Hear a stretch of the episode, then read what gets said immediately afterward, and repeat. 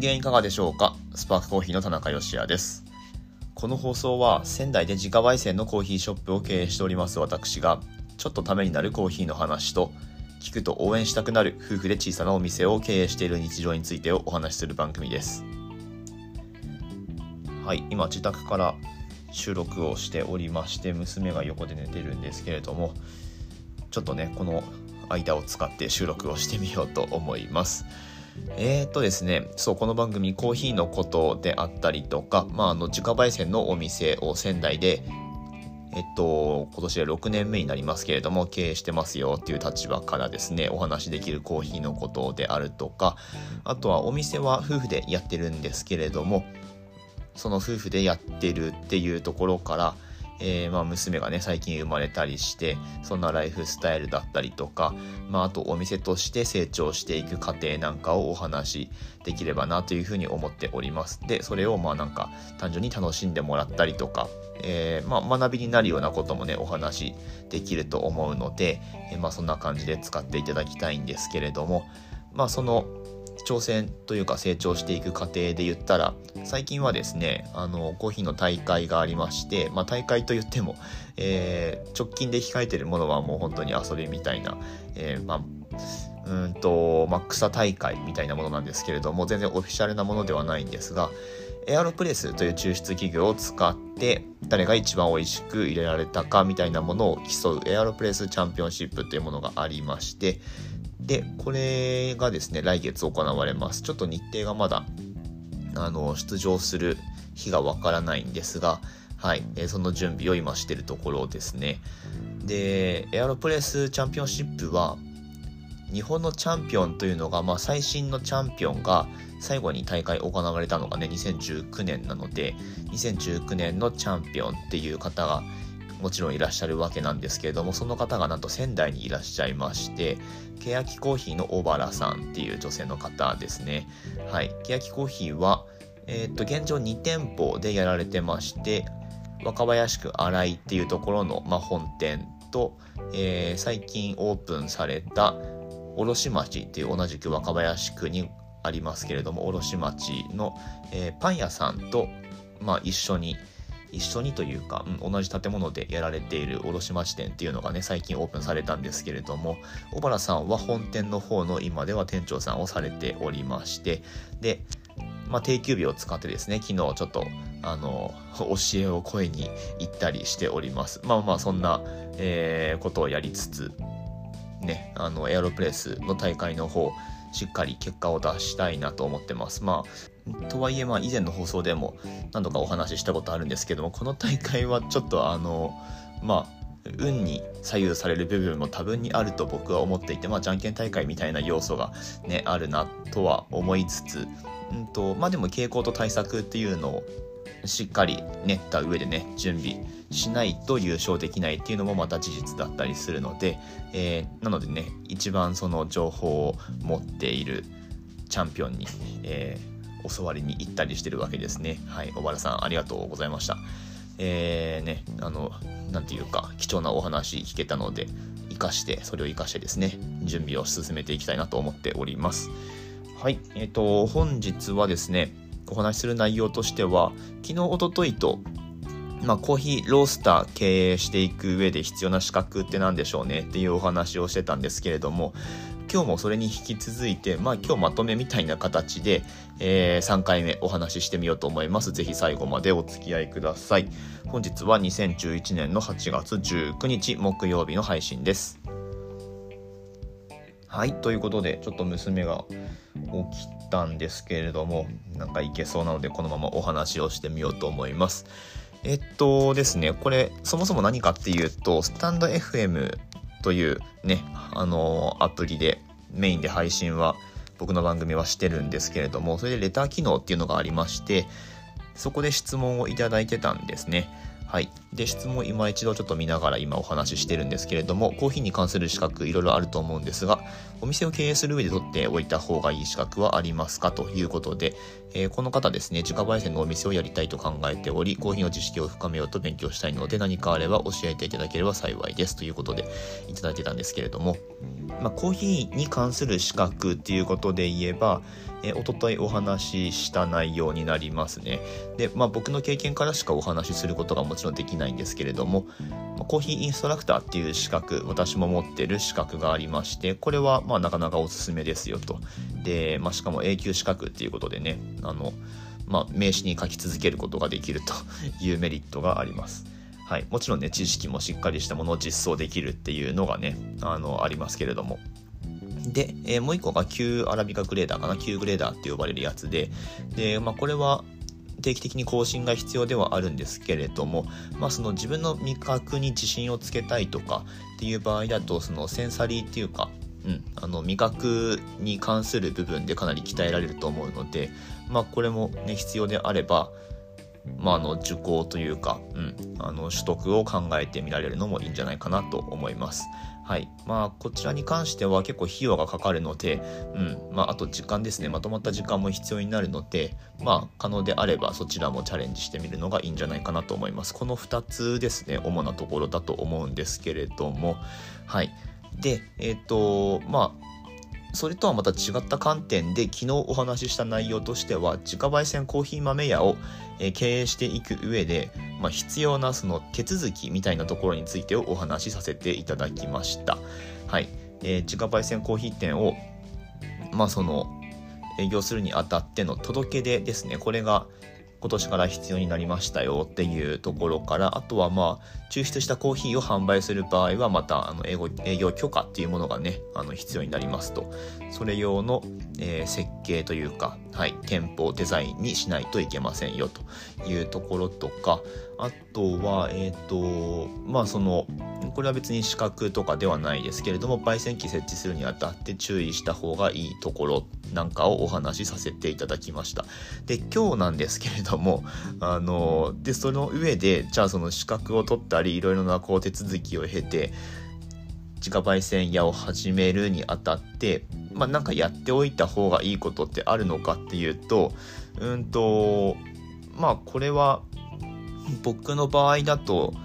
そもそも自家焙煎のコーヒー会社に勤めてから独立っていうまあ言ったらなんだろうな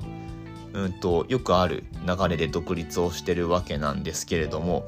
まあ、これもパターンの一つだと思いますしまたは全く違う業種から独立されるっていう場合も、えー、あると思います。で、うんと、なんだろうな、その開業にあたって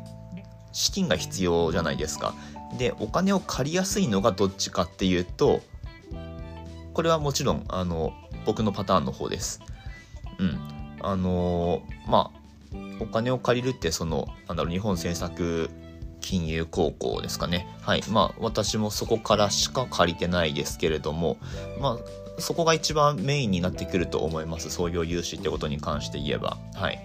で、まあ日本政策金融高校の審査を通るにあたっては、まあ、あのそこじゃなくても他の銀行さんとかでも何でもそうだと思うんですけれども、まあ、やっぱりこうなんだろうな業界経験というかっていうところってまだまだその評価ポイントになるんですよね。うんまあ、全くその関係のない例えばなんだろうな、えっと不動産業界の会社員としてお勤めだった方が、えー、まあ、コーヒー始めますとかラーメン始めますとかっていう場合よりもその同じ業種でどれくらい経験されてきたかっていうところが評価されるわけなんですね。はい、でっていう点から言ってもまあもちろん経験あった方がお金も引っ張ってきやすいっていうメリットはあるんですけれどもまあただあのそれはそれとして 実際その後事業がうまくいくかどうかっていうのはそこはあの本当にあまり関係ないと思います。もっと言うとコーヒーの品質とかもマジで関係ないです。はい。あの、まあ、お客さんが買いたいと思うポイントって必ずしもね、そのコーヒー豆の品質とかではないので、うん。あの、買いたいと思う理由がどれだけあるかっていう。で、そもそもその、なんだろう、顧客設定した、その、えー、顧客になりうる人にちゃんと刺さってるかどうかっていうところになるので、うん、これはね、あの、その後売れるかどうかっていうか、事業を続けていけるかどうかっていうのは、その前にえ、コーヒーの仕事の経験があるかどうかっていうのは本当に不問です。全く関係がないので、もしね、これ質問者さんが、あの、全くその経験のないところから事業として始めようと考えていらっしゃるのであれば、そこは、うんと、あ全く関係ないですよということを一応お伝えしておきます。じゃあまあ何が必要なのかっていうとこれは本当に正解がないのであの、まあ、唯一正解があるとすればやりながら勉強するっていうもうこれしかないんですよ。はい。本当ねあの皆さんおっしゃることだと思うんですけれどもなんかちょっと娘がぐずってますので、えー、ちょっと巻きでいきますけれども、あのー、そうそう、やりながら勉強するしかないんですね。で、僕らの場合は、今、2015年にオープンして、6年目になりますけれども、一番きつかったのがですね、やっぱ2018年かな ?3 年目が一番数字的に見ても、一番きつかったですね。うん。で、そのあたりで何をしたかっていうと、まあ、やっぱり勉強をしたわけですね。うんまあ、本を読んだりとか、あとまあ、そのあたりくらいからなんかビジネス系 YouTuber って言われる人たちが台頭してきたりしてた時期でもあったので、まあ、あの動画見て、あの、いろんな勉強したりとか、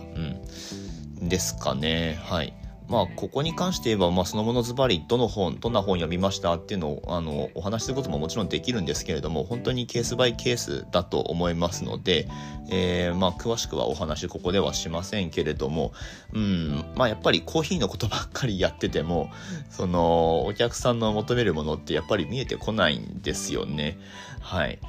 なので、まあ、やりながら、その、ロースターならロースターの経営について勉強をしていくっていうことがもうこれしかないんじゃないかなと思います。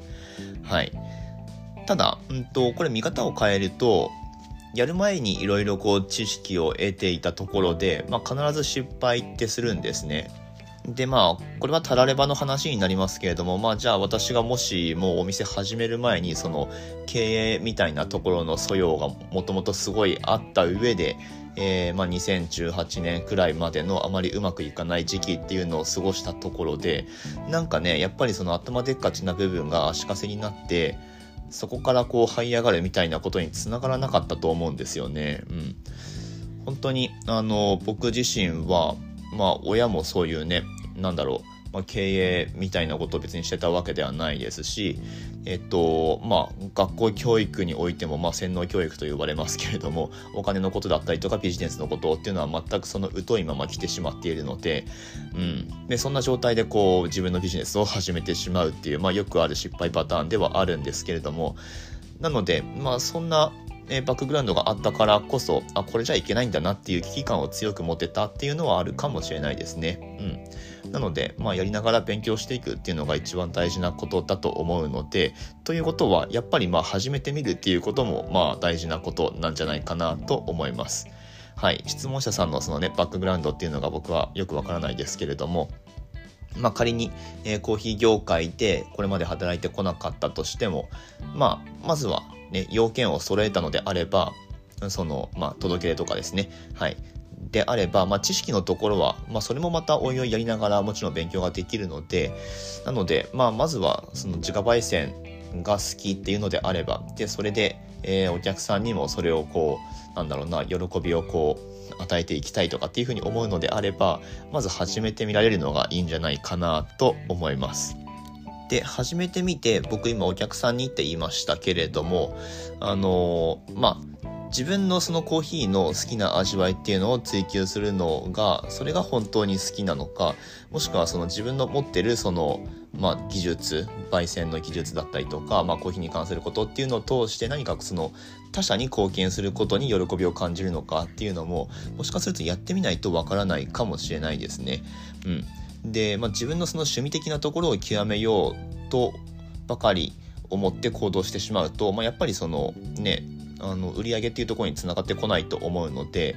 うんまあ、それはそれでやってみてその方向だとダメだっていう場合は、まあ、やめるなりなんか方向転換するなりすればいいだけの話なので、今日今までお話ししてきたことって、まあ、本当にあの、よく なんだろうな、あの、インフルエンサーさんが言われている手垢のついたお話で恐縮なんですけれども、本当失敗してからがスタートっていうことだと思うんですよね。なので、まずやってみて、で、そこでデータが取れたのであれば、それをしっかりこう、なんだろう、分析して、で、どう改善していくのかっていうのを考えていくだけなので、はい。えっと、まあ、このレターの趣旨からだいぶ外れてるかもしれないですけれども、うん。なので、なんかその自家焙煎のお店を経営するにあたって必要なじゃあなんかマインドがあるとすればもう必ず失敗はするものだっていう風な前提のもとうんとまあ、それを改善していきましょうっていう、えー、意気込み みたいなものを、えー、持って進められるのがいいんじゃないかなと思っております。本当にあのうまくいかないことばっかりですよ、まあ、特に最初の方は、まあ、あの運よく最初からねあの波に乗る人もいらっしゃいますけれども。あ特に最近だとあれですね。SNS がだいぶこうあの台頭して浸透してきてるのですでにもしあのインスタグラムとかあとツイッターとかでフォロワーがいる状態でビジネスを始めるっていうのであればそれは結構アドバンテージになるかもしれないですね。はい。そこは僕らは始めた時代が違うのでそこについてはちょっとあまりあのアドバイスができないんですけれども本当インスタとかがねあの伸びてきている時に始めたのでそのフォロワーつけてからビジネスをスタートしたっていうわけではないので、うん。まあ、それも本当やりながらフォロワーを、まあ、少ないですけれどもつけていったっていう感じになるので、まあ、そこに関してはちょっとアドバイスはできないですがまあまあやっぱりねあのうまくいかないことが たくさんあると思いますので、はい。まあ、それはあの一つ一つ勉強して改善していけばいいだけの話なので、はい。というわけで、まあそんなことを繰り返していくとですね、僕は今すごくなんか気が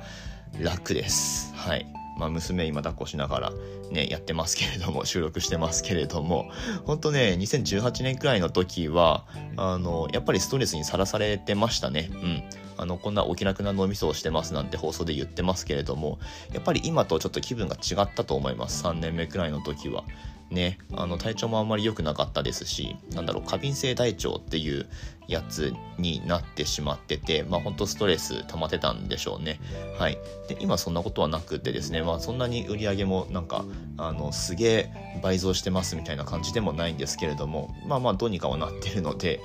本当うまくいかなくて当たり前でなんか10個やってみて1個当たれば超ラッキーぐらいな感じで気楽に構えてやっていかれるのがいいんじゃないかなと思っております。はい。えー、なんか最後、レターの趣旨と合ってたかどうか分かりませんけれども、まあ、これからお店始められるということで、えー、質問者さんには頑張っていただきたいなと思っております。応援しております。ということで、えー、最後までお聴きくださいましてありがとうございました。ね、あの3日にわたってこのロースター経営するにあたってみたいなお話をしてみましたけれども、まあ、やっぱこの手のテーマが僕がお話しできるあの一つの強みなのかなっていうふうに思いますので、まあ、なんかそのお店をやっていくっていうことにあたってなんかこう細かいことでもご質問とかあれば、えー、ま答えられる範囲でお話ししていこうと思いますのでどんどんお寄せください。この放送ですねスタンド FM あスタンド FM スタンド FM でいいのか、スタンド FM というアプリで配信をしておりまして、まあ、それだとレター機能っていうのがありますので、それで質問ができますし、ポッドキャストでお聞きの方はですね、ツイッターのリンク、えっと、貼ってありますので、そこで僕にメンション飛ばしてもらえれば、まあ何か反応しますので、ぜひぜひコミュニケーションをとってみてください。はい、私たちスパークコーヒーのオンラインストアは、えー、楽天市場に出店をしております。この放送の詳細欄のところにリンク貼ってありますので、もし気になる方はぜひ覗いてみてください。ということで、明日の放送でまたお会いしましょう。美味しいコーヒーで一日が輝く Good Coffee Sparks Your Day。スパークコーヒーの田中でした。娘もどうやら持ち直してくれたみたいです。眠いのかな？